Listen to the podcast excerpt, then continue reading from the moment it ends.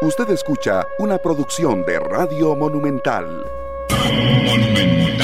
Hola, ¿qué tal? Muy buenas tardes. Bienvenidos a Matices, este programa de Radio Monumental en el que analizamos los temas que son noticia en Costa Rica y en el mundo. Muchísimas gracias por acompañarnos. La educación es fundamental en el crecimiento de cualquier sociedad y por supuesto que así lo demuestra la historia, pero la especialización eh, y los estudios universitarios se hacen fundamentales, sobre todo en momentos de crisis en el que estamos en riesgo de tener una generación perdida, los modelos de negocios de las universidades, los modelos académicos de las universidades también son un punto de aparte. Y hay una en particular que ha hecho un enorme trabajo eh, para dar un salto cualitativo enorme en su organización particularmente, y es eh, la ULACIT. invité a eh, algunos de sus representantes. Voy a empezar por doña Silvia Castro, que es la, la presidenta de la Junta Directiva de la ULACID. Doña Silvia, ¿cómo le va? Bienvenida a Matices, ¿qué tal?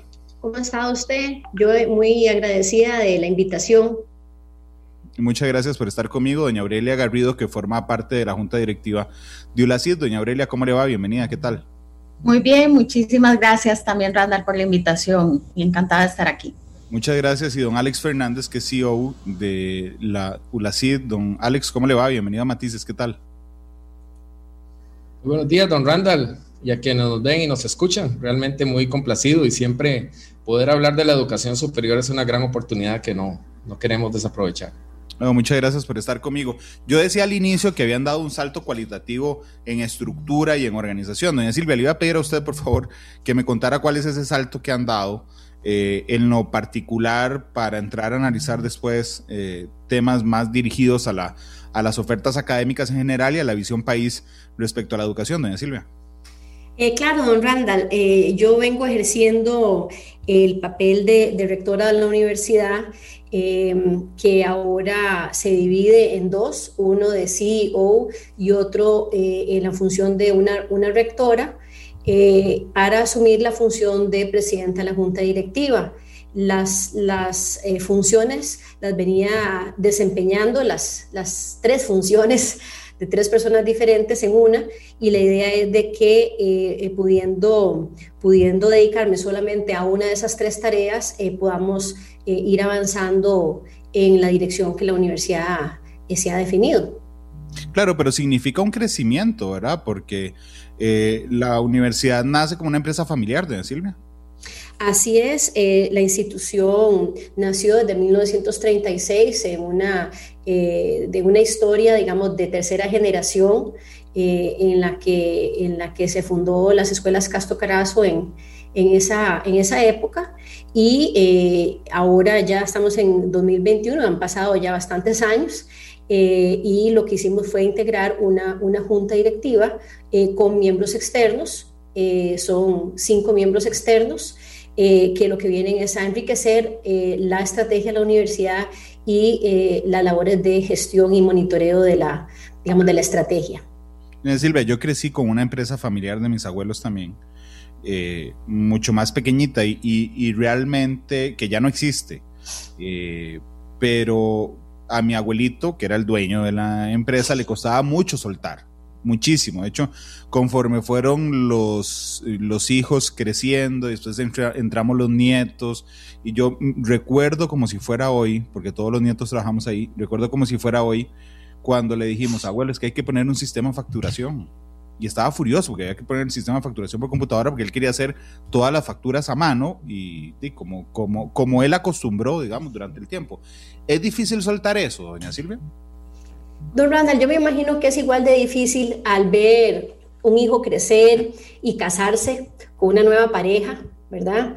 Y al final usted sabe que, que usted eh, hizo lo que tenía que haber hecho para preparar a ese hijo a, a su siguiente etapa, pero también sabe que que, debe darles espacio a su hijo para que continúe su vida. Y, así más o menos se siente, don Randall. Yo sé que, que muchos de los eh, padres de familia que tienen hijos en esta circunstancia deben estar viviendo algo parecido a lo que vengo viviendo yo, que es ese, un proceso también de separación y de, de, nostalgia, ¿verdad?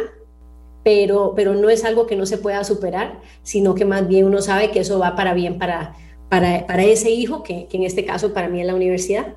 No, y es que además agregan a directores externos que mm, digo que son súper renombrados. Ahí está el caso de doña Aurelia, que, nos acompaña el día de hoy, doña Aurelia. ¿Y qué, qué significa? Porque, digamos, por supuesto que lo puse de una forma sentida para doña Silvia, pero es un crecimiento enorme. ¿Qué significa sumarse a este crecimiento, doña Aurelia? Bueno, eh, para mí es un, un gran honor y una gran responsabilidad, ¿verdad? De sumarse a un proyecto que ha venido eh, por ya generaciones haciendo bien las cosas, especialmente, eh, ¿verdad? Los, los avances que han hecho en la parte de la universidad de consolidación de sus programas académicos, de enriquecimiento de los programas, las ofertas tecnológicas. Y bueno, es la universidad que ha tenido el, lugar número uno en calidad de las universidades privadas del país ya por 10 años. Y entonces es una, una gran responsabilidad de continuar avanzando esto que ya se ha venido haciendo bien y pues eh, poner el grano de arena para llevarlo a otro nivel porque como usted bien decía al principio, es fundamental la educación para el desarrollo del país, para enfrentar lo que estamos enfrentando, los problemas y las oportunidades, solamente la gente bien preparada las va, a poder aprovechar y pues la universidad es clave y en este caso la ULACIT está haciendo pues las cosas ya muy bien y queremos aportar a que se dé todavía un paso más adelante. A mí me asusta mucho, don Alex, cuando digo, yo nací despuesito del 80, pero cuando em, eh, entré a trabajar aquí y empecé a analizar, digamos, un poco los problemas sociales en general, me di cuenta que efectivamente había una generación perdida, ¿verdad? Una generación que no pudo escoger entre educación y sobrevivencia. Y realmente me da tremendo, tremendo miedo cuando veo la situación actual. Ayer el INEC da los números de desempleo, ¿verdad? Y yo decía, por Dios, ojalá no tengamos otra generación que no pueda escoger sobre esto. Incluso tenía ayer a un experto en seguridad aquí en el programa que se llama Juan José Andrade, era director de la Fuerza Pública. Y don Juan José me decía, Randall, usted puede creer que para ser policía aún se pide solo el noveno año. Y entonces me puse a pensar con él cuáles trabajos aún solo piden el noveno año. Y realmente son súper escasos, no solo porque se ha especializado, digamos, en sí todas las funciones, sino porque como sociedad nos movimos a ver la importancia de la preparación académica de nuestros ciudadanos, porque eso nos ayuda además en un montón de cosas, en el modelo de desarrollo que tenemos, en, la competitividad, un montón de cosas. Don Alex, usted que ha estado tan, tan metido en el tema de la educación eh, superior, ¿Qué aporte puede hacer ahora con este cambio la universidad que lo ha venido haciendo, indudablemente, pero qué aporte cualitativo podrá hacer a partir de ese momento, don Alex? Bueno, Randall, en primer lugar, nosotros estamos aquí ante dos fenómenos, ¿verdad? Uno muy fuerte, que tal vez nos tomó como, como, tal vez como país, como institucionalmente no nos tomó por sorpresa, pero es que el mundo pero al resto de la comunidad, digamos, empresarial y académica, tal vez la, tomó un poco contra, contra la corriente, y es que el mundo se trasladó a Costa Rica. De pronto, desde los últimos 12 años para acá, las empresas mundiales se vinieron acá y nos tuvimos que convertir en un país donde la gente trabajaba en el mundo, ¿verdad? Si usted va a cualquiera de las zonas francas en Costa Rica, los clientes están al más alto nivel en cualquier parte del mundo y aparte de eso, los clientes están en este momento esperando recibir un nivel de servicio, una calidad, un idioma, una forma de comunicarse que corresponde al, al world class que todas estas empresas traen hasta acá. Entonces, de pronto, nuestros profesionales que salían formados para atender de la mejor forma el mercado nacional, se vieron ante la necesidad de atender al mundo y jugar en las grandes ligas, porque ya no era el, profesional que destacaba mucho y lograba conseguir un trabajo en Nueva York. Es que de pronto las empresas de Wall Street estaban trabajando ya desde aquí, en Alajuela, en Heredia, en Cartago. Es que los, las personas que daban servicio o soporte técnico y que eran muy buenas y podían en algún momento llegar a un Microsoft, a un Oracle y llegar a, a Estados Unidos, ahora estaban atendiendo desde aquí en más de 85 mil puestos que están en este momento en, sirviendo al mundo desde Costa Rica. Y las universidades en Costa Rica nos toca un gran reto, preparar profesionales para el globo, preparar profesionales para esas grandes tendencias, preparar profesionales para que hoy puedan entrar en empresas como Amazon, empresas como McKinsey, en empresas que en este momento están dando business intelligence o gestión de datos para, para la bolsa de valores, donde nosotros tenemos o gente que está preparando dispositivos médicos, cualquier tipo de gestión contable, administrativa, el reto es que ahora tenemos que estar a la velocidad a la que se mueve el mundo porque el mundo se vino a vivir a Costa Rica y nos obliga a nosotros a estar más adelante. Yo quiero hacer una nota, solo 30 segundos, porque doña Silvia y doña Aurelia hablaron de ese gran paso, pero para mí hay algo que no quiero dejar de lado. Es una gran tendencia a nivel mundial que las universidades pongan professional management y que pongan gerentes profesionales, a, gestionarlas y creen juntas directivas, pero normalmente, y casi el 100% de los casos, se ha dado porque viene un fondo de inversión, invierte en la universidad y quiere garantizarse la sostenibilidad. Y en este caso es un paso completamente voluntario, dado enteramente por doña Silvia, eh, pensando precisamente en que todas las grandes inversiones que va a hacer la universidad en los próximos años correspondan a la visión que pudieran aportar todas estas personas que, como usted bien dijo, don Randall, pues son una, una junta directiva excepcional. Sí, tienen una junta directiva de lujo, pero cuando uno, cuando uno analiza, eh, doña Silvia, eh, que efectivamente tenemos que prepararnos porque el mundo llegó a Costa Rica, como decía don Alex, eh, ahí hay barreras, digamos, que a veces nos impiden integrarnos a esa globalización que llega a nuestro país, pero también, y quisiera detenerme en esto, hay barreras internas que, nos que, que, les impiden a ustedes directamente, y yo sabía que este tema le iba a gustar, eh, hay barreras internas que a veces nos impiden o les impiden a ustedes desde las universidades privadas dar ese salto cualitativo. Eso se ha ido arreglando, seguimos con muchos nudos gordianos en el sistema, doña Silvia. Don Randall, eh, eso que usted comentaba me hizo recordar cuando llegó Intel a Costa Rica en 1998 y nosotros en enero del 99 estamos presentando una propuesta de convertirnos en una universidad bilingüe. Pasé, eh, bueno, he pasado prácticamente 21 eh, años desde ese momento bregando con, con nuestro ente fiscalizador para permitirnos impartir carreras bilingües. Eh, ha sido una, una, lucha tenaz porque la, la, la, ley del CONESUB eh, no especificaba tan claramente que se podía, se podían dar programas bilingües, pero ciertamente el país requiere una ley y un ente mucho más flexible para poder responder a los requerimientos del mercado. Eso es solo un ejemplo, digamos, de, de, de, de las luchas y principalmente yo diría que la, que la dificultad es más regulatoria que de otro tipo.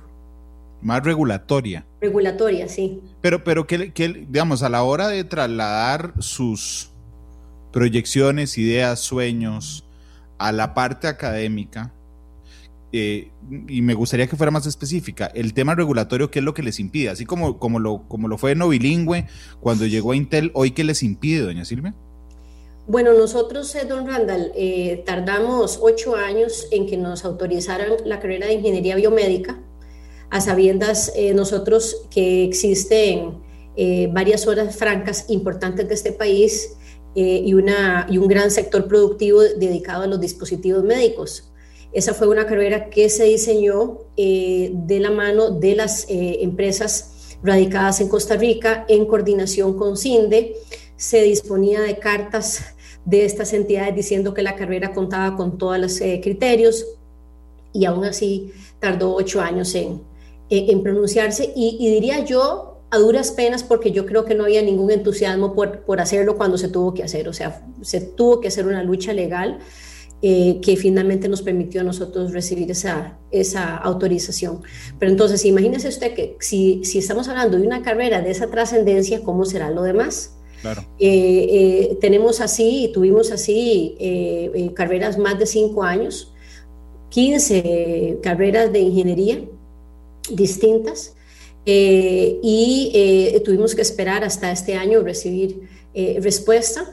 recibimos respuesta de todas las carreras en el mismo mes, con legajos cada uno de, mil páginas, con un plazo de 10 días hábiles para poder referirnos a las mil páginas de cada uno de los legajos, con observaciones principalmente orientadas hacia la desactualización de los planes de estudio que se habían desactualizado en los escritorios de los eh, fiscalizadores en CONESUP y sin derecho a, poder aplazar eh, el, tiempo que tuviéramos para poder referirnos a los criterios y tener que volver a empezar de cero, don Randall. O sea, esto nada más como para para ilustrar la naturaleza de los problemas. Doña Silvia, pero más allá, digamos, que un problema de lo que dice la regulación, eh, ¿cuál es la motivación, según su opinión, cuál es la motivación de ese, de ese desinterés, digamos, respecto a, una formación que, en el que prácticamente ninguno de nosotros estaría en contra?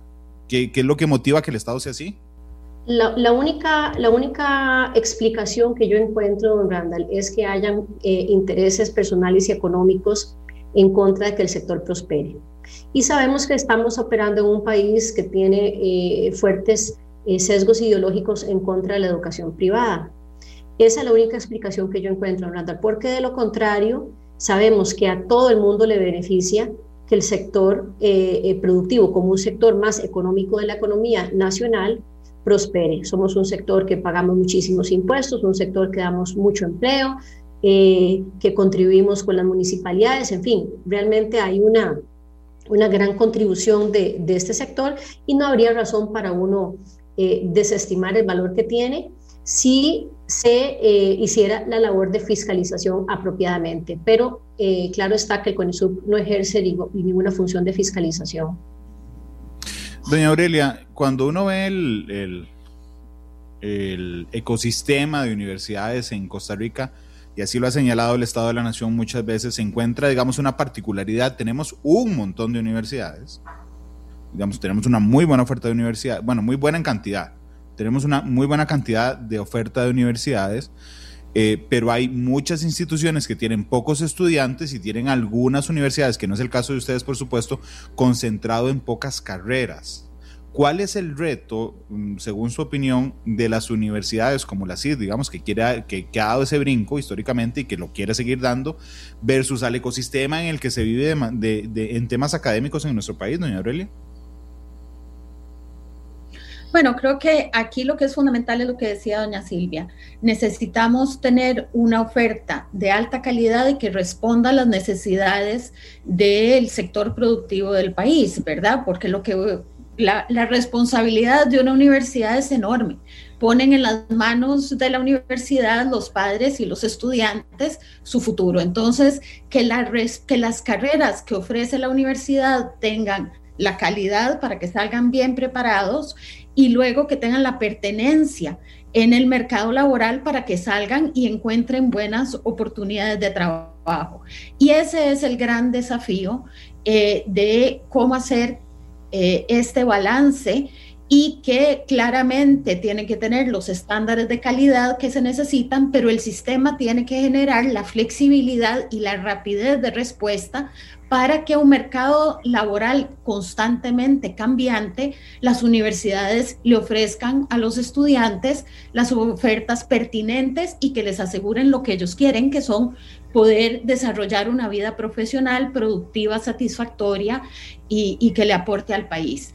Cuando queda trabado en, en, algunas instancias y no existe esa flexibilidad, pues se rompe y el más afectado es el estudiante. Sí, por supuesto, sobre todo porque, porque yo creo que no hay momento en la historia, doña Aurelia, en que vayamos más rápido que hoy, ¿verdad? O sea, es decir, yo, yo entré a la universidad en el 2000, eh, entré a trabajar aquí en 2004 y realmente para 2006, 2007 ya el ecosistema era absolutamente diferente. Es decir, los, los, los, conocimientos que necesitaba para desarrollar mi trabajo, las bases estaban puestas, indudablemente, pero digamos, la actualización es hoy mucho, mucho, mucho más rápida que hace 20, 40 o, más años, ¿verdad?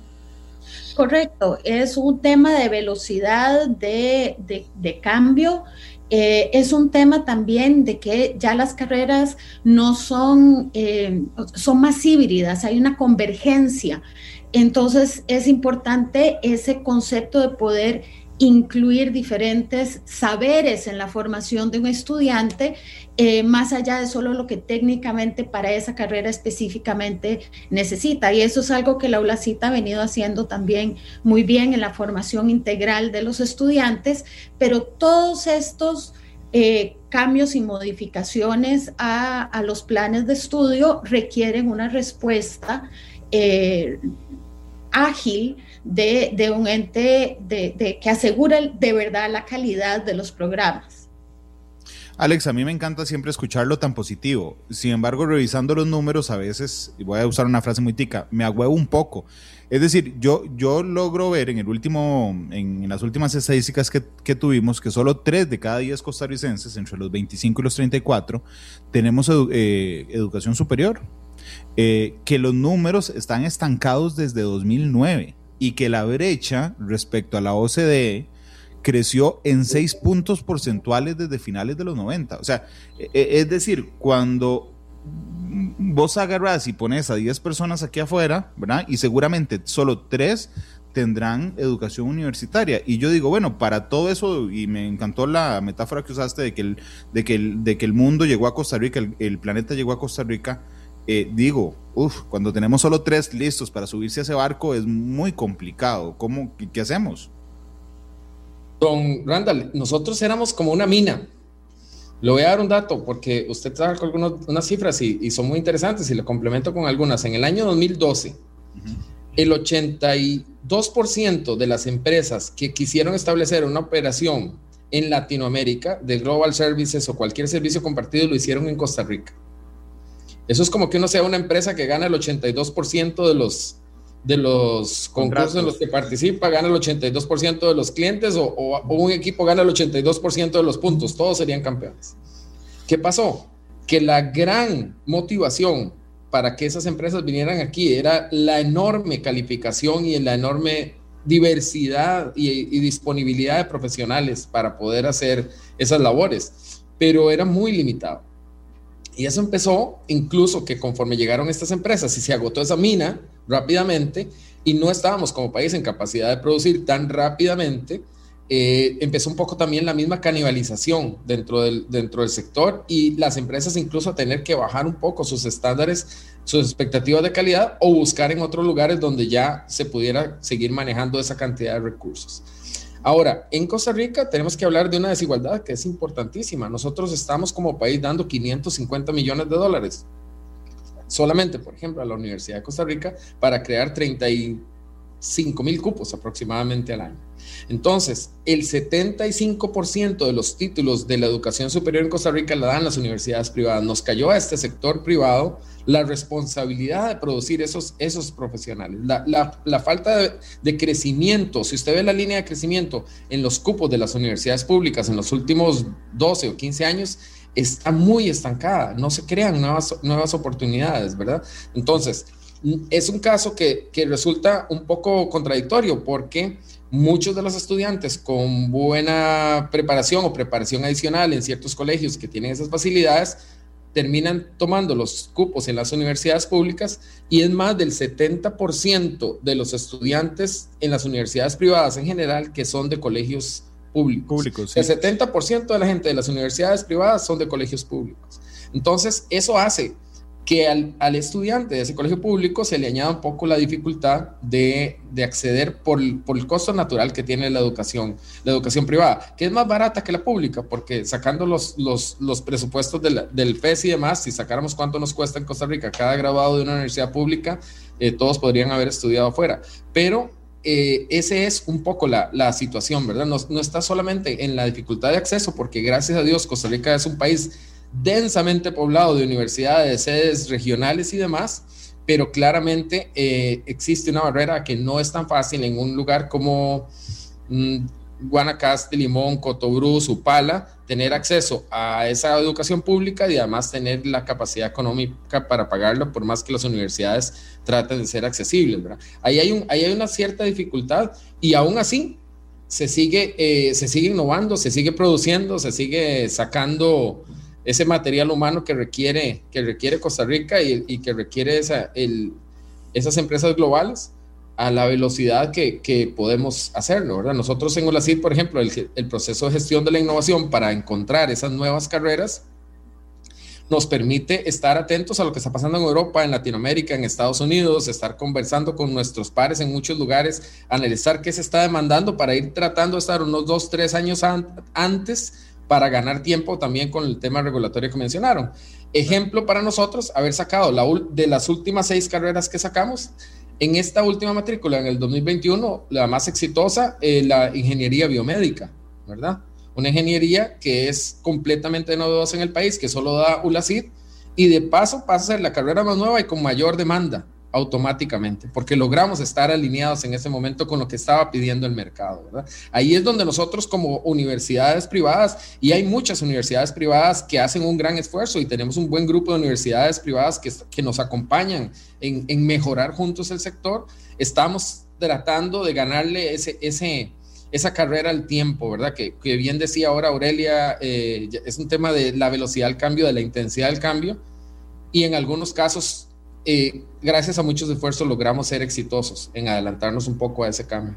Alex, pero esos números son muy interesantes. Digamos, utilizando el mismo ejemplo que yo ponía, usted agarra a tres costarricenses hoy aquí al frente, los pone, solo tres tienen formación eh, eh, universitaria y dos de esos tres son de universidades privadas. Ese es el peso, digamos, que llevan. Y aunque yo reconozco y lo hago públicamente el trabajo que hace la ULACID, porque conozco a sus graduados, porque conozco además su, su, estructura y su sistema, y sé que son una universidad que se preocupa efectivamente por la preparación de sus estudiantes, de ahí hay otras que no. Y, y, y, por qué lo digo? Porque el reto de las universidades privadas es enorme particularmente cuando absorben a los estudiantes de, las de los eh, colegios públicos. Porque entonces, si yo tengo la facilidad como padre de familia de brindarle a mis hijos una educación privada, ¿verdad? Que les da mayores herramientas, seguramente se ganarán con más puntaje el examen de admisión de ingreso a la Universidad de Costa Rica o una universidad pública el, chico que perdió el cupo porque viene de un, de un este, colegio público donde recibió 500 horas de inglés en toda su vida y, seguimos solo todos los años aprendiendo Monday, Tuesday, Wednesday, este, resulta que ustedes son los que tienen que dar ese brinco en educación universitaria para que el que salga de la, de la, universidad pública que ya llevaba una formación muy sólida desde secundaria y el que llega a la universidad privada buscando ese brinco, tienen que dárselo justamente en el currículum universitario. Y eso se vuelve un reto muy importante para las universidades, las serias, como ustedes, las que están preocupadas por la formación de sus profesionales, Alex. Eh, eh, es decir, ya no solo tienen el reto de la formación profesional en el campo especializado que busquen, sino tienen que darles ese brinco de lo que dejaron perder, digamos, en su etapa de secundaria. Y ahí en el caso, voy a hablar específicamente del caso de la CID, se hace una inversión muy importante que responde muchísimo a la filosofía de la familia Castro y además de la, de la universidad. Y es que nosotros, por ser la única universidad que trabaja en un modo 100% proyectos y cero exámenes, desarrollamos muchísimo el trabajo en equipo. Entonces, ULACID, para poder hacer ese salto que usted bien decía de nivelar y de elevar la calidad de nuestros estudiantes desde el primer día, buscamos atraer a los mejores estudiantes del país. Entonces, hay que tener un ambicioso y que es una gran inversión, un programa de becas que va a buscar esta selección de alumnos con un perfil académico prometedor, que son incluso en nuestro caso, no solamente vemos las características excepcionales a través de, la, de la calidad académica, sino que lo que es liderazgo, vocación de servicio, música, deporte, artes, y traemos a esas personas y les damos una beca completa. Mm. El 15% de los estudiantes de la CID tienen una beca al 100% porque destacan con este perfil de liderazgo. Entonces, es interesante, nuestros estudiantes, por ejemplo, tienen en nota promedio al ingresar a la universidad, vienen con una nota promedio del colegio de 85. Entonces, cuando estos estudiantes, como usted dice, en alguna medida vienen con algún rezago, nosotros no solo ponemos el cuerpo docente y los programas al servicio de ellos, sino que adicionalmente invertimos para que haya un 15% de alumnos que tengan becas 100% que estén ahí también en una labor de acompañar y elevar el nivel de los demás. Entonces nosotros elevamos el nivel colectivo, elevamos el nivel como equipo, pero eso nos lleva a una importante inversión porque al día de hoy 40% de nuestros estudiantes tiene beca de 50% más por estar precisamente demostrando sus capacidades académicas o de liderazgo. Es una inversión muy grande, pero también es una responsabilidad, que es un poco también la filosofía que ha tenido la CIT siempre de estar buscando esa contribución a la comunidad eh, constantemente. Sí, doña Silvia, porque ¿cuánto significa para ustedes sé que mucho, pero me gustaría que fuera más específica que sus, graduados, que sus graduados sean de buena calidad profesional. ¿Cuál, ¿Cuál importante es para una universidad? Pues es muy importante puesto que nuestros clientes no son solamente los estudiantes que demandan eh, su formación en la universidad, sino los empleadores que luego van a ir a contratar a nuestros egresados. Entonces nosotros tenemos que tener claro que que, un egresado que no pueda rendir a la expectativa de, los empleadores es un, egresado que nunca más va a ser contratado. Entonces, en realidad, por eso nosotros nos, nos esmeramos tanto en que los estudiantes cuenten con esa formación, no solamente disciplinar, eh, sino eh, una formación integral que los, los, los, hace más allá que solo profesionistas, sino que realmente sean profesionales, esa es la, diferencia. Por ejemplo, Randa, yo no sé si usted sabe que en la universidad nosotros tenemos un programa, somos la única universidad privada con un programa de estudios generales eh, de la misma duración que la UNED, ni siquiera de la, de la, del, de, la UCR y el TEC menos, ¿verdad? Que son programas bastante escuetos nosotros eh, tenemos claro, no se parece al programa de, esas universidades, se modeló más por el, modelo de la Universidad de Harvard eh, en su última actualización y, eso hace que los estudiantes eh, puedan pensar sobre los problemas que aquejan al mundo, hablando ya propiamente de los retos del desarrollo sostenible y demás, desde una, una óptica mucho más, mucho más integral. Silvia, esa es parte, perdón, ese es parte del brinco que le hablaba a Alex, eh, que es un, un, un, salto, digamos, respecto a las herramientas que lamentablemente nuestro sistema educativo de primaria y secundario público no brinda y que ustedes han tenido, y permítame la expresión, que rellenar o de tapar ese bache para lograr buenos eh, profesionales. Si uno quisiera no tener que, que, rellenar esos baches, don Randall, y es que no es un tema solamente de perfil, y eso es lo que a mí me preocupa con los últimos, lo que ha sucedido, digamos, a nivel de, de colegios en los últimos dos años, sino que realmente, si usted se fija en las estadísticas que produce el Estado de Educación, eh, prácticamente eh, uno de cada diez estudiantes que entra a primer grado se está graduando del colegio. Entonces, esa reducción que usted ve también en el número de, profesionales también obedece a lo que está sucediendo a nivel de deserción en los colegios y en las escuelas. Sí, doña Aurelia, no sé si, porque la vi varias veces a sentir respecto a ese bache, digamos, yo tengo hijo adolescente, tengo hijo más chiquitito y yo realmente, y, y mi caso en particular, yo soy fruto de la, de la educación eh, pública.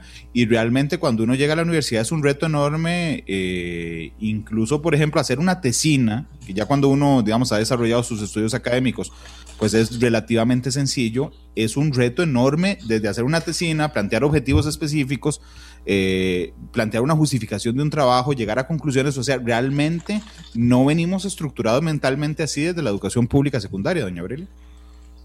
Correcto, y, y, y, y, a veces tampoco desde la privada, ¿verdad? Salen tan, tan preparados. Entonces, esta, este énfasis de que no sean solo profesionistas, sino que sean profesionales, esa capacidad, dedicar tiempo a que aprendan a pensar, dedicar tiempo a que aprendan a poderse expresar verbalmente, por escrito, oralmente, es un elemento fundamental que hace la, la ULACID de, de esta incorporación de desarrollar personas completas con diferentes saberes que no es solamente lo técnico, ¿verdad? Eso es lo que hace de verdad una formación universitaria y no solamente una formación técnica, ¿verdad? Sino que forma personas integralmente. Y sí, efectivamente hay unos baches que vienen desde las secundarias que le toca a la universidad eh, resolverlos y trabajarlos, pero eso es casualmente el valor agregado y eh, el concepto de universidad y que, como usted decía, en el, en el ecosistema que es muy diverso de, de educación superior del país, Eh, eso es lo que distingue una verdadera universidad de un centro más de, formación eh, de profesionistas, sino es de verdad una universidad donde hace una formación universal de personas integrales eh, y eso en eso la ULACIT se destaca. Sí, a mí me hizo mucha gracia, Alex, ahora que, las, que los escuchaba hablando, recordé en algún momento de la vida, llegué a un, proyecto que teníamos que hacer respecto a comunicación y se levantó alguien y dijo, bueno, aquí usted hace, usted hace, usted hace, usted hace, pero ¿quién piensa? Este, porque es muy curioso cómo el mundo avanza a tal velocidad que a veces, y aquí es una reflexión más general, a veces se nos olvida pensar ¿verdad? Por estar haciendo. Y, bueno, tenemos un montón de ejemplos en el mundo, en el gobierno, en las administraciones públicas, en las políticas públicas, de cómo hacemos, hacemos, hacemos, hacemos, y, muy pocas veces nos detenemos a decir, ¿y por qué estamos haciendo esto? O hay otra forma de hacerlo. Y realmente eso es un plus que a mí me parece fundamental en, la formación universitaria, Alex. Alex, el... Como decía Silvia ahorita, por ejemplo, nosotros empezamos con nuestros alumnos con un concurso de salud, deporte y bienestar, por ejemplo. Entender el valor del, del, wellness, del estar bien integralmente para poder ejercer en la vida y en cualquier profesión.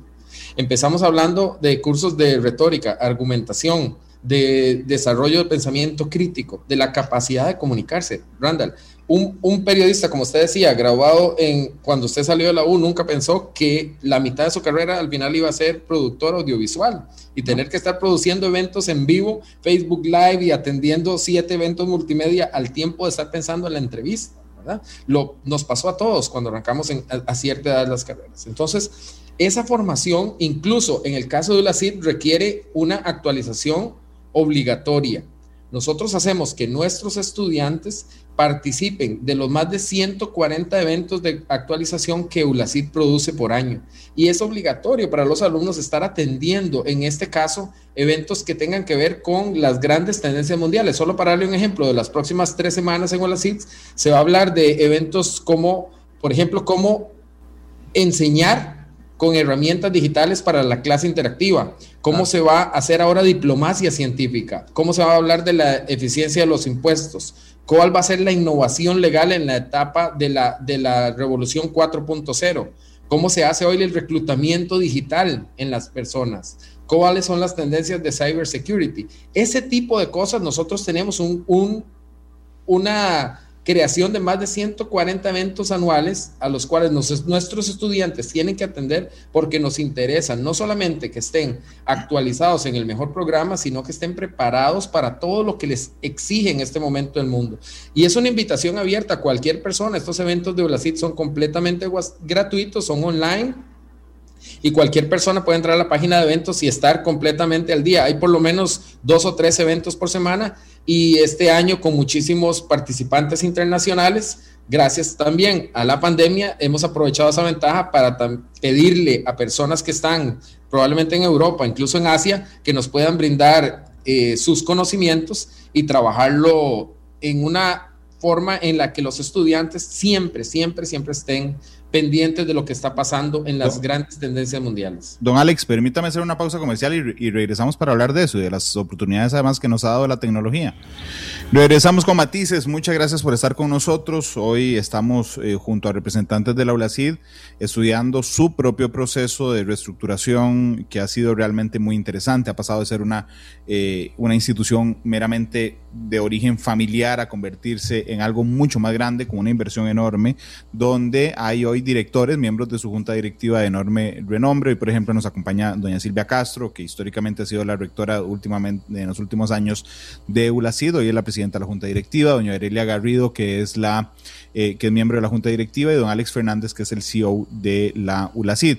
De hecho, Alex, saliendo a la, a la pausa, estábamos hablando de, de digo, de un montón de cosas que tiene que ver con tecnología y particularmente el planeta se vio impulsado, empujado hace un año Digo, si no, si no ustedes tres estarían aquí hoy conmigo y no estaríamos haciendo virtualmente el programa, pero nos vimos impulsados a desarrollar nuevas formas de comunicación, pero además a que la tecnología, a, dar pasos que daban miedo en algunas cosas y temor a la humanidad, Alex. Eso es una gran oportunidad también para, eh, para las universidades de nuestro país.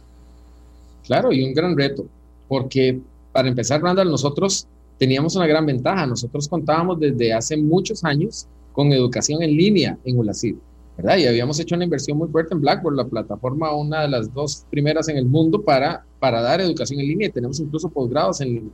El reto es que no solo había que trasladar la universidad a la virtualidad, sino que había que trasladar los procesos, la atención de los estudiantes, los procesos financieros, tener nuestros em, colaboradores pasar a teletrabajo, ¿verdad? Nuestros profesores volverse productores multimedia, como decíamos antes, pero también a nuestros alumnos, porque nuestros alumnos de alguna forma hoy cuando entran en sus trabajos o en cualquier otra comunicación a la comunicación síncrona por medios virtuales, también la universidad los prepara muchísimo y esa capacidad de desenvolverse en reuniones virtuales a nosotros nos permite eh, precisamente que los, que los estudiantes tengan esa, esa capacidad. Entonces, ¿qué, le, qué, ¿qué lleva esto? Lleva a una posibilidad de globalización de nuestros, nuestros alumnos, oportunidades de trabajo internacional al saberse mover en estos medios, experiencias trabajando en entornos, equipos multiculturales y con retos globales y trabajando en este tipo de entornos que nos permiten virtualizados estar juntos en, en, una, en una reunión donde nos toca persuadir, donde nos toca promover, donde nos toca vender a través de una comunicación, una presentación efectiva en medios virtuales, cómo actuar juntos en línea para crear un equipo virtual y producir resultados cómo reconocer un poco esa diversidad en los equipos de trabajo a través de esta virtualidad y sobre todo que en nuestro caso lo aplicamos, que buscamos siempre que las personas puedan aprender a implementar estrategias globales a nivel local. Esta es una de las tecnologías que hoy une al mundo. La verdad es que son cinco o seis grandes plataformas sobre las cuales se mueve el mundo y nuestros alumnos se han, se han acostumbrado a estar hoy en Teams, en Zoom, utilizando Blackboard, Collaborate, y la verdad, eh, eso también es parte de esta, de esta enorme globalización que nos pegó a todos y que nosotros como universidad buscamos siempre las, sacarle las oportunidades a los, a, los, a los estudiantes. Y hablando de oportunidades, porque a veces se presentan y tenemos que tomarlas, hoy es un día en que se dan los resultados de la UCR, ¿verdad? Les deseamos la mayor de las suertes a todas las, a todas las personas que están optando por la Universidad de Costa Rica y es súper importante, ojalá que, que, les haya ido muy bien. Y como reconocemos que la CIT es la opción número uno, aquellas personas que tienen como alternativa la UCR, y aprovechando la virtualidad y estos medios que nos permiten hoy, abrimos un cuatrimestre intermedio. Entonces, aquellas personas que hoy reciban su examen de la UCR y tal vez no sientan que van a poder ingresar a la carrera que soñaban, síganla en ULACID, que ahí estamos esperándolos con un cuatrimestre que empieza la próxima semana y así desde la próxima semana entran a la universidad y no pierden cuatro meses que se tendrían que perder. Entonces, son herramientas que hoy pueden ser un reto, pero también son una oportunidad y nosotros, como siempre, tratamos de adelantarnos y, y, darle a nuestros alumnos la ventaja que estas herramientas permiten. Doña Silvia, yo le pido que me sea absolutamente sincera. ¿Por qué ustedes desarrollaron la virtualidad en, en la ULACID desde antes. Tenían un psíquico, una bola de cristal. ¿Alguien se soñó algo? ¿Qué fue lo que hicieron? La historia, la historia verdadera, Randall, es que en esa época eh, salieron unos programas, eh, los primeros programas virtuales en Estados Unidos, eh, y nosotros ya como institución veníamos con una tradición de educación a distancia. Recuerde usted que eh, las escuelas Castro Carazo venían desde el 36 educando a los estudiantes en todas las esquinas del, país y en, otros países eh, de Centroamérica.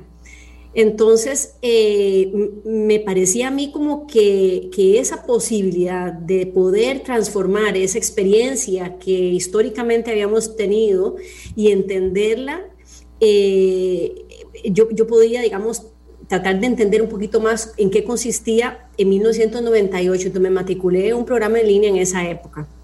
Imagínese usted lo que es estar estudiando en línea en 1998. Sí, eso le iba a decir, y se pegaba por la línea, por, por la conexión telefónica. Así es, así es. Y de hecho eh, había algo de teleconferencia en esa época, era, era lo máximo en ese momento, en, en un programa en la Universidad de Columbia en Nueva York.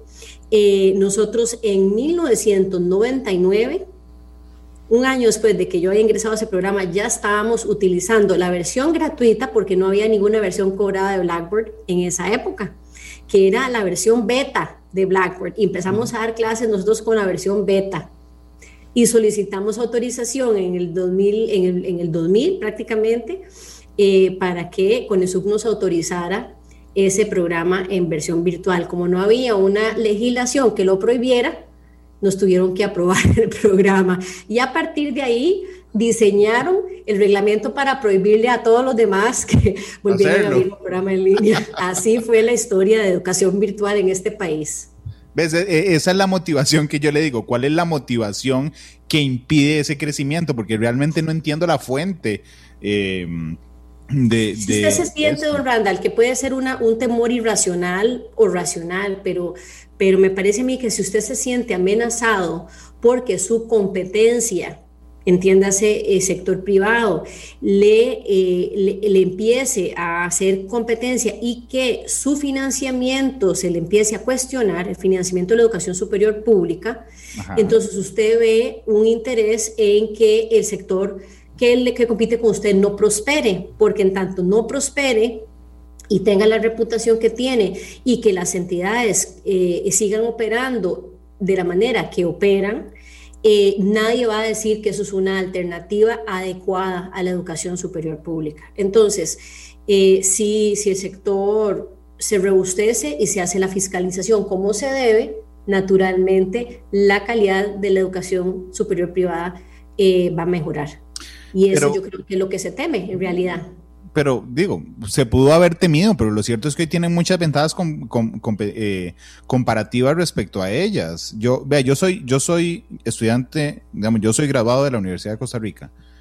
Y realmente ahora cuando Alex este, eh, hizo ahí el guiño a los que hoy no salían súper bien en el examen de admisión de la, de la UCR, este, hay, perdón, voy a echarme para atrás un poquitito. En las últimas semanas me han pasado dos cosas de, preguntar por qué a gente encargada de cosas importantes y resulta que no saben por qué. Entonces, no sé, le, consulté a la ministra de Educación un día de estos por qué nosotros tenemos el horario de entrada a clases, o para qué, no, no por qué, sino para qué, de febrero a, junio y después de, de mediados de julio a diciembre. Entonces yo entiendo que fue por una cosa que se hizo así por la cosecha del café. Pero entonces le dije, bueno, ¿y para qué? O sea, ¿hoy para qué? ¿Para qué sirve hoy así? Y entonces me decía, bueno, es que no se ha cambiado, siempre se ha hecho así. Esa es la respuesta, ahí no hay un para qué. Cuando le pregunté hace algunos meses a, a una ministra de Justicia, porque el año carcelario es de nueve meses, ¿para qué es de nueve meses? Y me dijo, no, no, no tengo idea, y siempre ha sido de nueve meses. Este, y si usted se pone a pensar, este, un montón de para qué, al ICE, el ICE paralizó una, la, construcción de la planta hidroeléctrica más grande de Centroamérica, porque finalmente alguien dijo, ¿y para qué la vamos a hacer?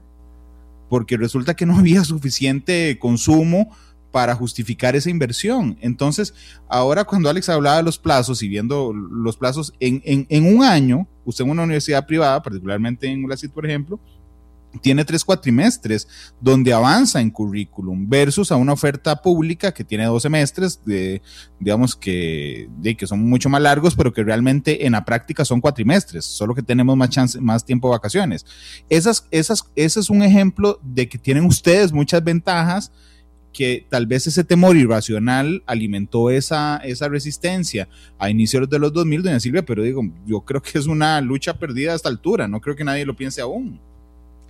Pues sí, yo creo que hay personas que, que todavía eh, buscan preservar, y es que es lógico, es un tema de preservación personal, don Randall, eh, el, el, el, buscar eh, que, el sector, que el sector no prospere. Yo, yo creo que con todo esto lo que lo que me parece a mí es que va a ser más difícil, eh, como dice usted, eh, no solamente eh, porque, porque hay una, una diferencia, digamos, de horario, porque realmente yo creo que la, la decisión de cambiar un horario es una decisión relativamente sencilla, no es una imposibilidad material, como dice usted, ¿verdad?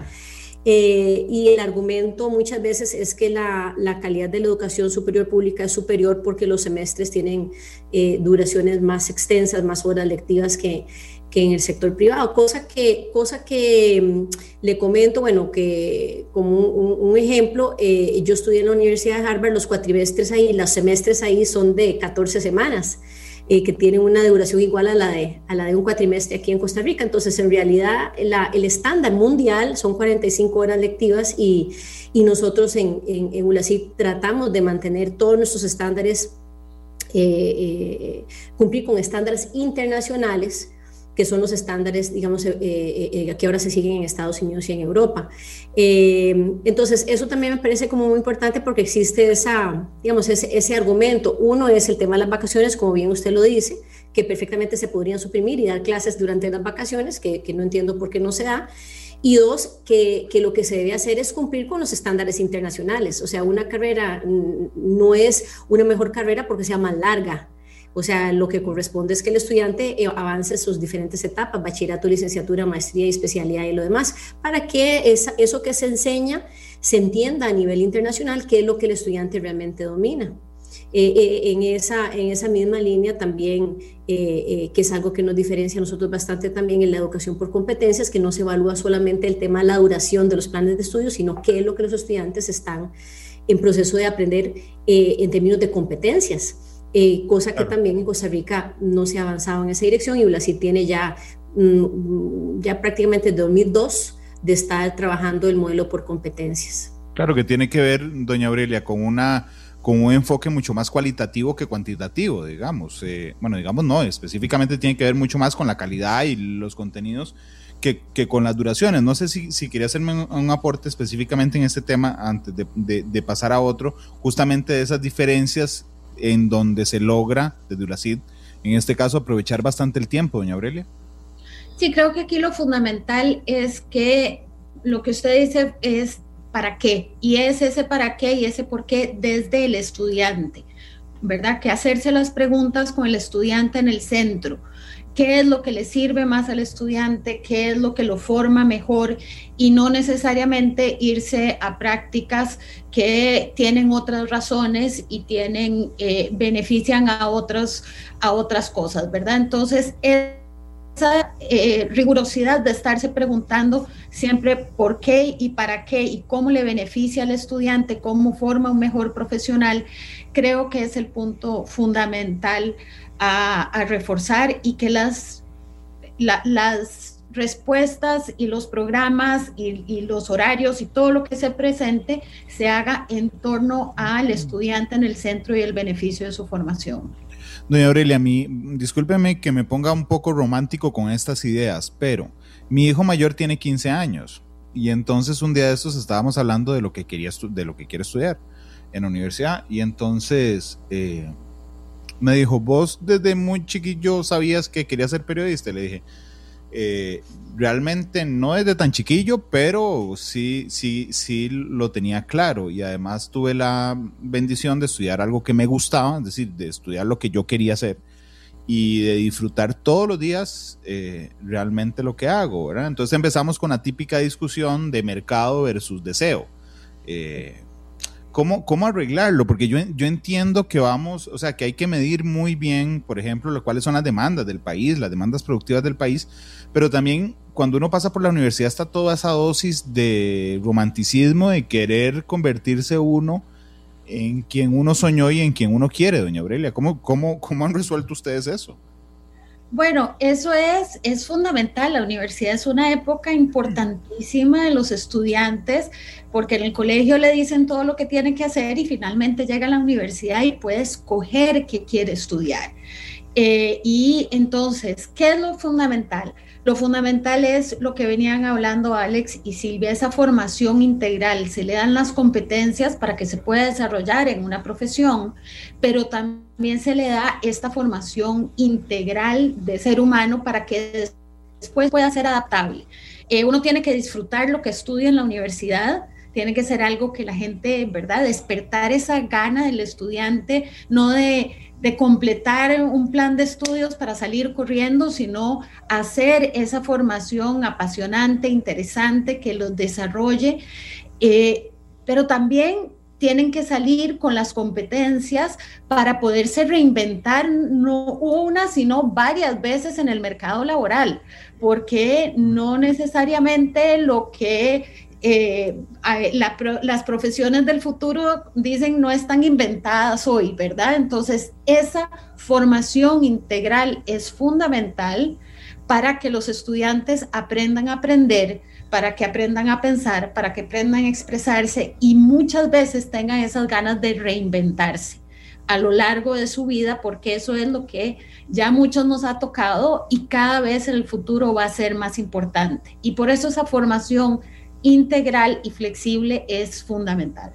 Alex, ¿cómo hacen ustedes para que esto que dice doña Aurelia permee en los estudiantes? Es decir, entender cuál es la importancia de la formación integral ¿verdad? a la hora de generar un ejercicio profesional posteriormente.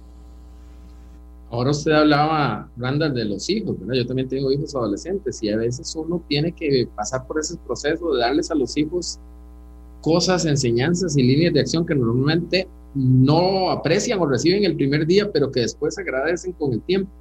Y ese es uno de los casos en los cuales ULACID hace este esfuerzo inicial, por ejemplo, de, de, de, incluir toda esta formación de humanidades que hablaba Silvia, para poder eh, después, ¿verdad? En algún momento los alumnos van entendiendo que esa base, que esa, esa fundamentación, que esas competencias blandas que los empleadores están pidiendo, realmente se las hicimos un esfuerzo importante para dárselos, aun cuando en algún momento ni siquiera entendían la importancia o la relevancia de eso. Y nos pero, pero, perdona que te, que te interrumpa, pero eso podría hacerlos de entrada menos sexy. Eh, es decir, cuando yo salí del, del cole, ¿verdad? Y entonces conversábamos ahí algunos compañeros, el análisis de cuál universidad escoger de algunos de ellos era cuál es el que tiene las carreras más cortas, ¿verdad? Eh, digo, con todo el respeto, pero tal vez e, ese arranque en esa etapa de madurez los haga menos sexy y de decir, no, es que aquí vamos a tener una, una, formación humanista eh, y, integral además, y entonces a, esa edad es muy probable que te digan, bueno, ¿y, qué? Yo lo que necesito es terminar rápido eso para conseguir trabajo. Claro, de hecho, una de las razones importantes en la, en la permanencia de los estudiantes universitarios a nivel mundial es la pertinencia. Cuando ellos sienten que lo que están recibiendo en la universidad no les resulta pertinente o relevante para su carrera en la calle, a veces la dejan hasta botada. Y es la principal razón de deserción en todas las universidades a nivel mundial, la falta de pertinencia. En nuestro caso, el esfuerzo ha sido que nos aprobaran que estos programas quedaran completamente integrados dentro de, los, de las carreras para que no les costara un día más de educación, pero sin ceder ni en eso ni en, la, el bilingüismo en ULACID tienen que alcanzar un nivel de inglés muy importante para poder salir también. Y aunque de alguna forma, como usted bien dice, pudiera ser una barrera de entrada, los estudiantes nuestros están dispuestos a hacer ese, ese, ese sacrificio que no es tanto al final contra todos los beneficios que trae. Nosotros tenemos una gran ventaja ahora, don Randa, la parte de todo lo que doña Silvia ha traído a la mesa a través de estos años. Acabamos de integrar una junta directiva de gente que es no solamente extraordinaria en su labor profesional, gente como, como el director de, de general de Unilever o consultores internacionales en FinTech, con gente que apoya, eh, que apoya eh, innovación y emprendimientos, como por ejemplo doña Aurelia, que ella hoy no, no habla de ella, pero, pero hace grandes estrategias de transformación empresarial y de cambio organizacional en las empresas, ¿verdad? Y, y manejas cosas como la gestión estratégica de contar historias en las empresas, eso es algo completamente novedoso pero más allá de eso, todos los miembros de esta junta directiva han estudiado en universidades que si no es el INCAE, es el MIT, es el Texas AM, es Harvard, es Georgetown. Entonces, todos los miembros de esta junta directiva, incluyendo doña Silvia, han estudiado en universidades a nivel mundial y todos saben, todos saben la importancia y la relevancia que en este tipo de universidades se le da a esa formación integral. Dos de esas universidades que yo acabo de mencionar no lo dejan a usted graduarse si no puede nadar 200 metros seguidos nadar. Entonces dice, ¿para qué voy a entrar yo a Harvard y que me exijan nadar al final 200 metros? ¿Qué tiene que ver esto? ¿Verdad? Entonces, es esa, es ese, es esa barrera de, que puede ser una barrera de entrada, pero a su vez es un estándar y decir, yo estoy entrando a un lugar donde la exigencia es porque saben lo que necesito cuando voy a salir a la calle. De hecho, nos, nosotros tenemos muchos años, no solo, gracias a Dios, este es el décimo año consecutivo que salimos rankeados con la universidad privada número uno en Costa Rica por el ranking de QS Star, el, reconocido internacionalmente, sino que hemos tenido ya varios años como la universidad preferida por los empleadores para.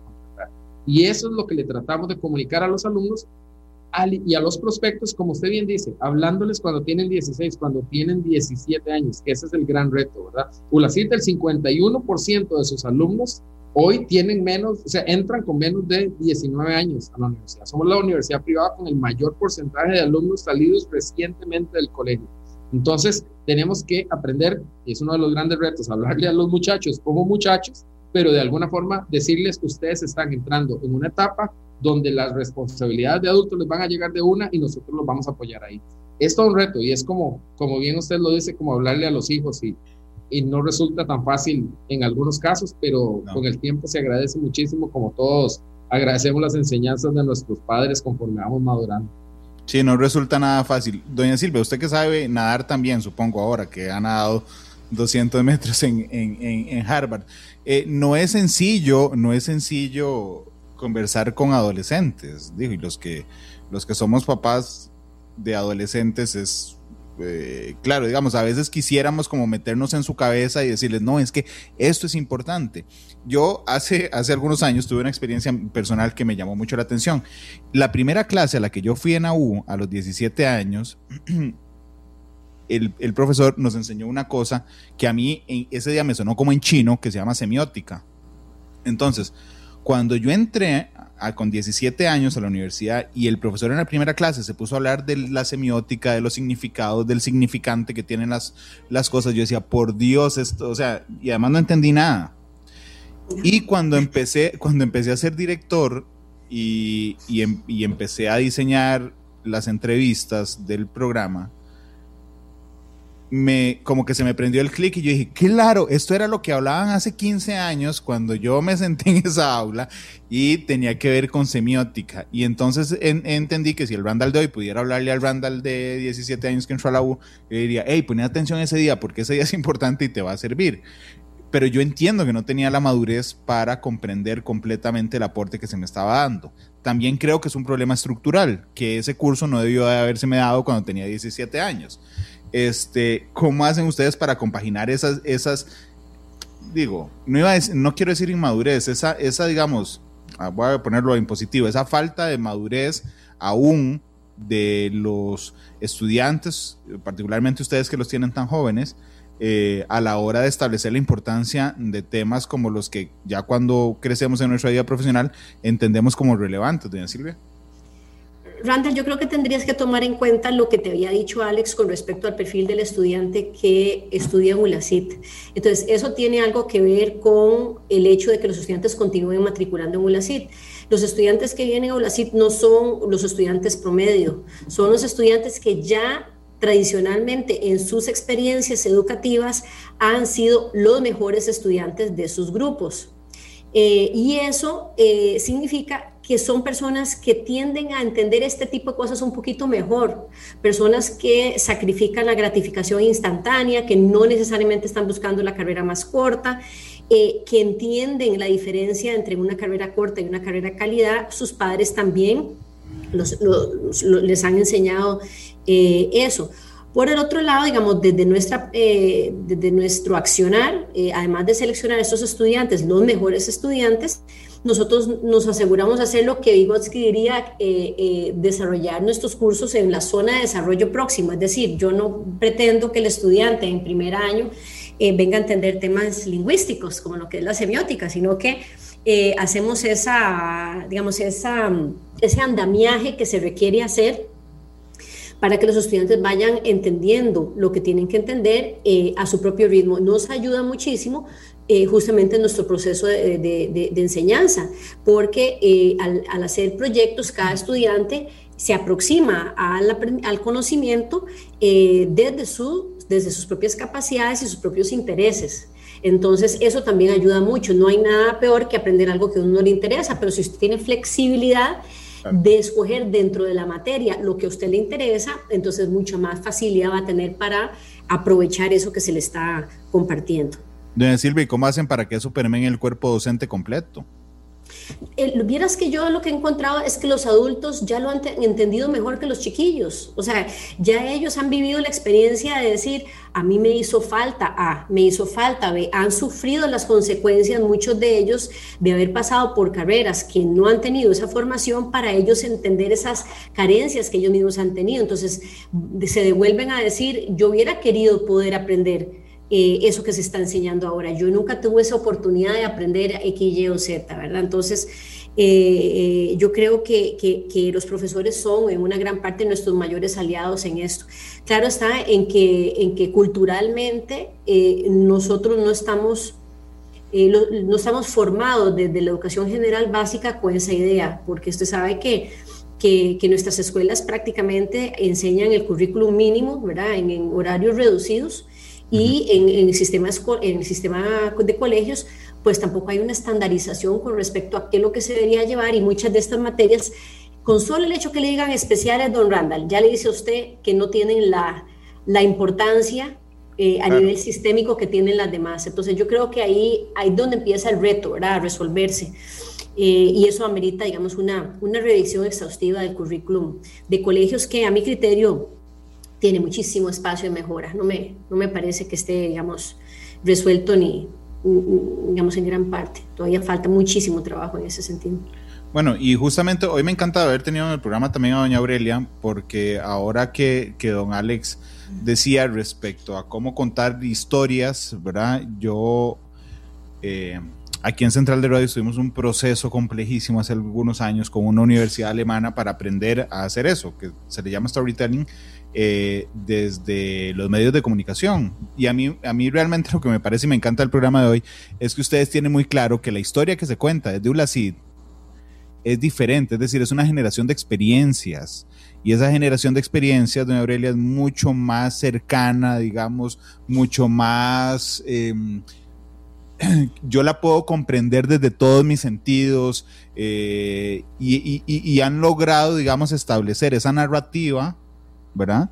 Respecto a lo buenísimo que es estudiar en Brasil, pero no por una cuestión cuantitativa, sino por una cuestión de experiencia, es decir, toda la experiencia de cómo te hablan, cómo se ve, cómo se enseña, eh, cómo se sienten ustedes ahí, realmente marca, digamos, un relato que uno le va contando a sus estudiantes, ¿no, Aurelia?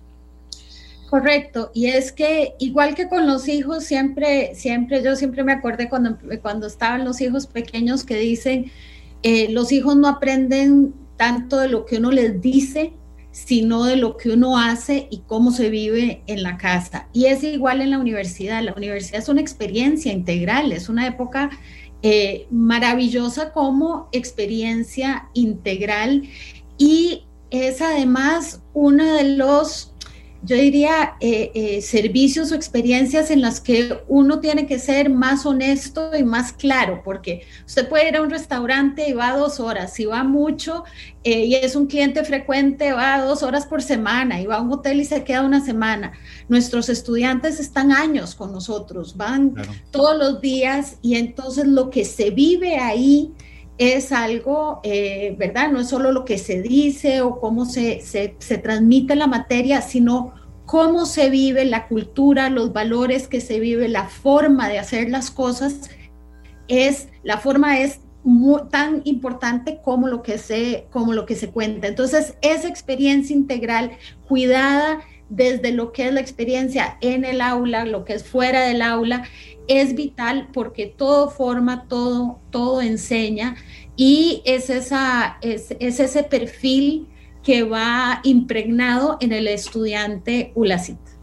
Sí, y de hecho lo interesante es que ustedes desarrollan ese sentido de la pertenencia cruzándolo con un dato que nos brindaba don Alex hace un instante, que es que ustedes son la universidad privada con los estudiantes más, más, más cercanos a la salida del colegio y generar esa pertenencia a esa edad, don Alex, realmente es, eh, no, solo es muy complejo, ¿verdad? Pero sino que les da réditos a largo plazo. Es decir, yo supongo que un estudiante que termine el bachillerato en Oblasid seguramente tendrá, tendrá muchas ganas de continuar eh, en la misma universidad para licenciatura, maestría y de ahí para adelante, don Alex. Claro, y es porque incluso, en primer lugar, porque nosotros creamos ahora lo que decía Aurelia, es muy claro, nosotros creamos una vida universitaria que no es propia normalmente de las universidades privadas. En la cita hay clubes deportivos. Hay un club que se llama Rocapelas, que es de, de, de Club, ¿verdad? Eso es de, de canto. Tenemos música, porque nosotros atraemos y le damos beca a músicos, a deportistas, a artistas. Tenemos una de las cosas más importantes para esta generación que va entrando, don Randall, es que somos uno de los entornos, si no el más seguro y el más respetuoso de cualquier diversidad que traigan estos alumnos.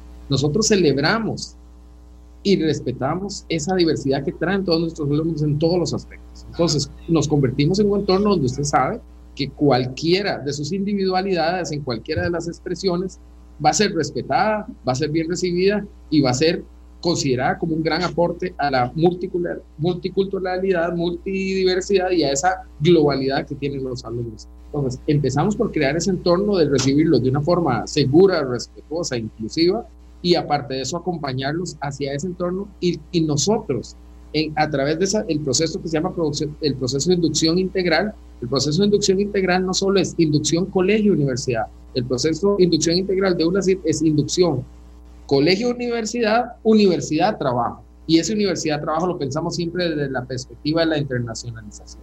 Es un, es un end-to-end que llaman, ¿verdad? Nosotros vamos y traemos a esos mejores alumnos, los recibimos, hacemos el proceso de inducción colegio-universidad, colegio-trabajo, Costa Rica-mundo, y los enviamos a través de más, por ejemplo, a través de más de 60 convenios que tenemos en este momento funcionando, donde nuestros alumnos, pagando lo que pagan en ULACI, se van a estudiar a Barcelona, Alemania, a Estados Unidos, a Latinoamérica, y ellos tienen la oportunidad de ir y vivir desde que están como alumnos nuestros esa experiencia internacional.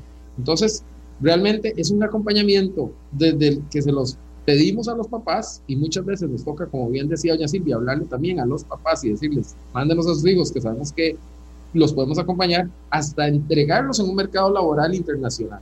Y esa es una responsabilidad enorme, por eso nosotros siempre estamos tan agradecidos de todas las personas que confían en nosotros, porque es un proceso de transición profesional, pero un proceso de transición en la vida. Si usted entra con nosotros con 17 años y lo sacamos con 22 años a la, a la calle a, a producir, eh, lo hemos acompañado en una de las etapas más complejas para, para todo ser humano y esperamos hacerlo responsablemente y de forma muy, muy exitosa. Como dijo Aurelia, siempre con el estudiante en el centro.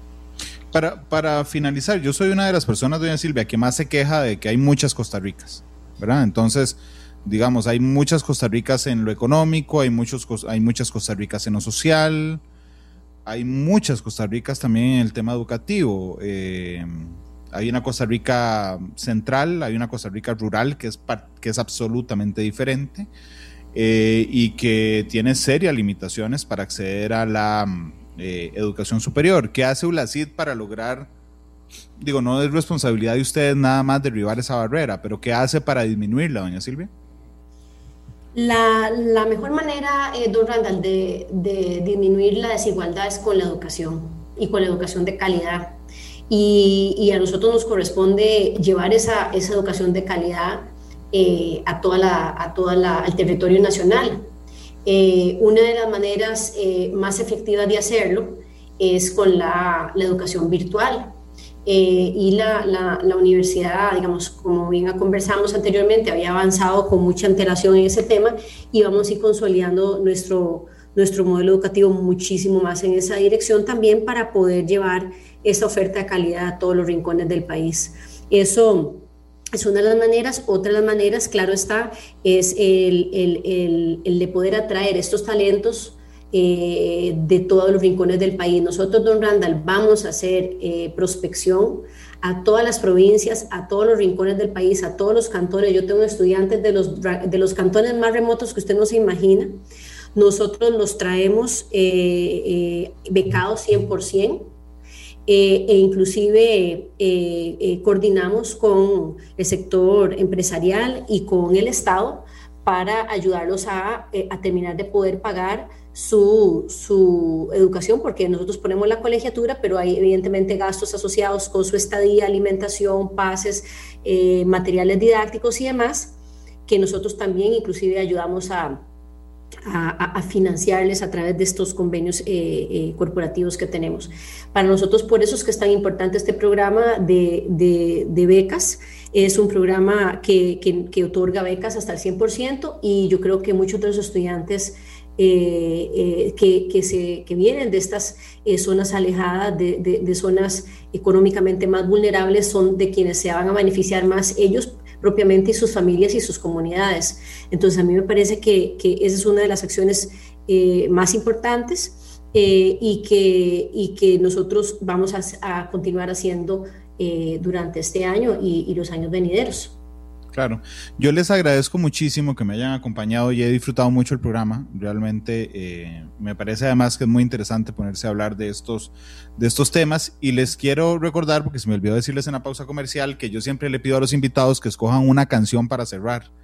Así es que necesito, y al aire, porque no puedo hacer otra pausa, que se pongan de acuerdo en la canción para, para, para despedir. Así que mientras lo van pensando, voy a despedirme de cada uno. No, Alex, muchas gracias por habernos acompañado. Don Alex tiene el micrófono apagado. Disculpe, don Randall, gracias, es un placer de verdad y es una oportunidad extraordinaria para nosotros. Gracias, doña Aurelia, muchas gracias y mucho gusto, muchas gracias. Encantada, mucho gusto y, y gracias también por la interesante conversación. Muchas gracias a usted, doña Silvia, muchas gracias. Gracias a usted, don Randall. ¿Quién va a llevar la titularidad de escoger la canción con la que despedimos el programa? A mí me gusta una, don Randall, no sé si los compañeros me dan el permiso de, escuchar la canción, además que yo creo que nunca he pedido una canción por la radio. Siempre hay una primera vez. Es una canción que me gusta mucho, que tiene que ver con los cambios y creo que es una, canción muy apropiada, eh, eh, que es eh, la de David Bowie, Changes, y que es una canción que es muy apropiada para estas épocas, ¿verdad?, de pospandemia. Tiene un excelente gusto musical usted, doña Silvia. Muchas gracias.